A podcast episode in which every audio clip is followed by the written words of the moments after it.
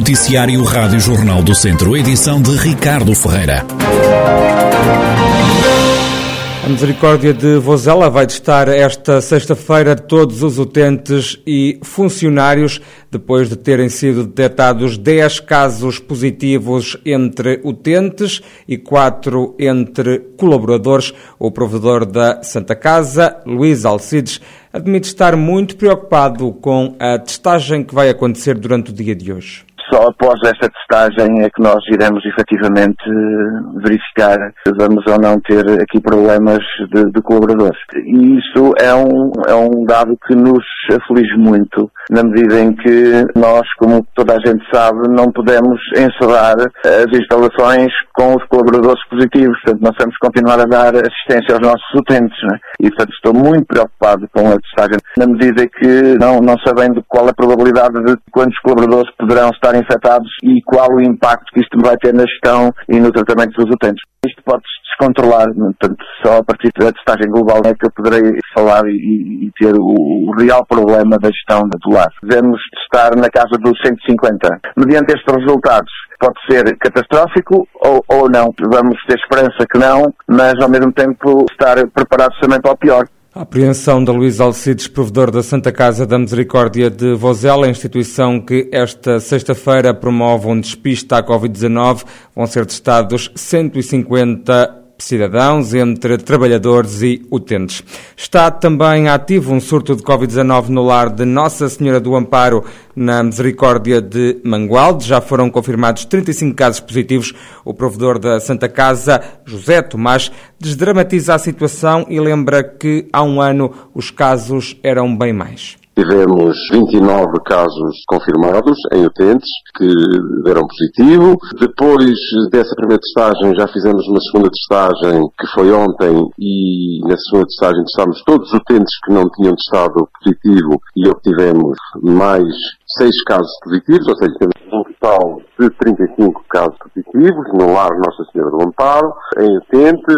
No que diz respeito aos colaboradores e nas outras valências, o que temos são casos residuais de isolamentos por contactos diretos eh, na família, na comunidade. Não há nenhum caso preocupante. No que diz respeito ao surto, a situação é de absoluta tranquilidade e até de alguma normalidade se compararmos, por exemplo, com aquilo que vivemos há um ano atrás, quando tivemos grandes surtos também neste lar. Nada tem a ver, completamente diferente e, portanto, dentro destas medidas que estamos a tomar, os primeiros utentes que estarão positivo no próximo fim de semana já regressam à vida normal, mantendo-se apenas em isolamento aqueles que ainda tiverem alguns sintomas. José Tomás, provedor da Santa Casa da Misericórdia de Mangualde. Já em Lamego, na Santa Casa local, a creche tem sete crianças infectadas.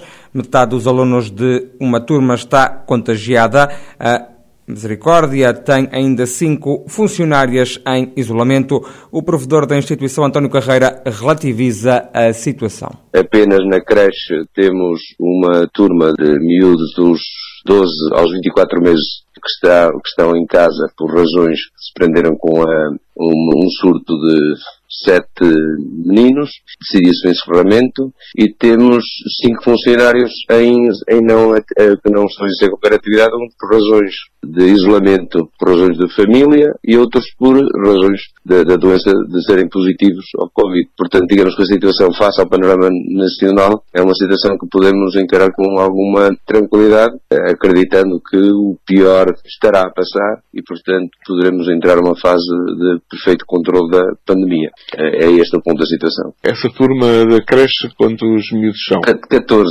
14, que estão em casa. Estão em casa neste momento porque nós decidimos que esta semana ficariam em casa para os pais que perceberam e, e compreenderam que seria melhor para eles e para eles pais também. Eles estavam mais descansados. António Carreira, provedor da Santa Casa da Misericórdia de Lamego. Há temas que o presidente da Comunidade Intermunicipal Viseu Dom Lafões acredita que só com a força de uma região mais vasta podem ser solucionados pela Administração Central. Fernando Ruas, que já esteve reunido com os colegas da Serra da Estrela e do Douro, fala sobre o que une todo o território. O problema da desertificação é comum. O problema da falta de, de infraestruturas é comum. Portanto, nós o, o que combinamos de uma forma global é selecionamos três ou quatro assuntos que são importantes, que estão à cabeça.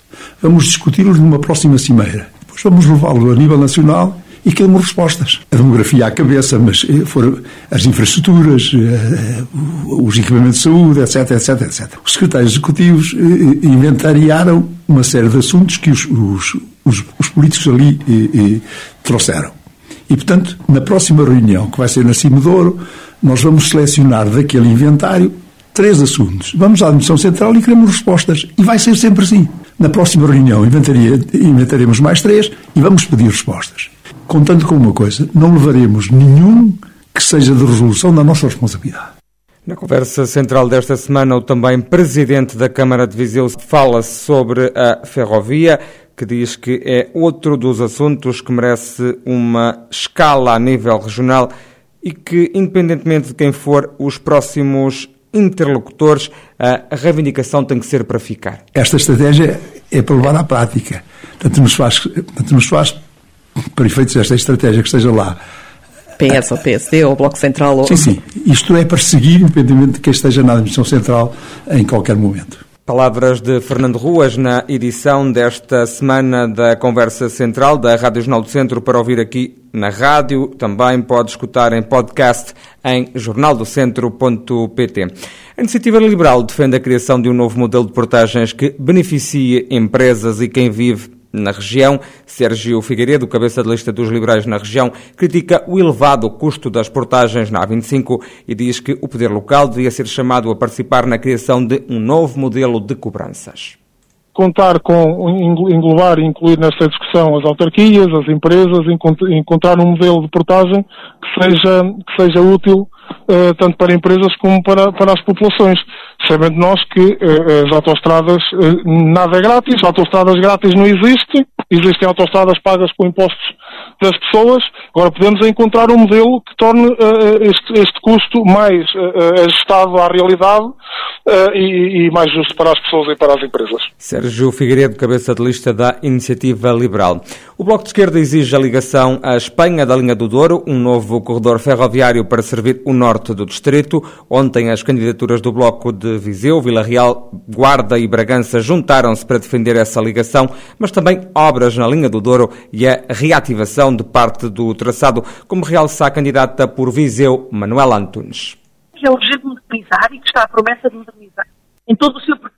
Reabrir Barca d'Alva, que está fechado, e fazer a ligação à Espanha através de Barca d'Alva. É fundamental exigir que o Plano Ferrovia 2020 se conclua, porque está muito atrasado. Tem impedido esta modernização da ferrovia, eh, portanto, o que nós exigimos é a modernização da ferrovia e toda a sua eletrificação e esta ferrovia serve aqui na zona do interior, seria fundamental eh, estar a, a, funcionar em pleno para combater o despovoamento do interior eh, e contribuindo assim também para a descarbonização e potenciar a qualidade de vida e mobilidade das populações. Manuela Antunes, ela que é a primeira da lista do Bloco de Esquerda por Viseu nas legislativas de domingo. Já o PSD reclama benefícios fiscais para empresas que se fixem no interior do país.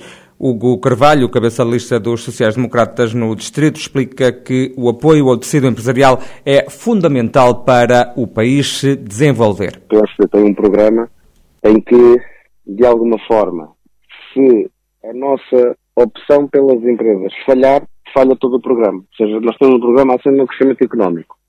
Acreditamos que ele se faz nas empresas.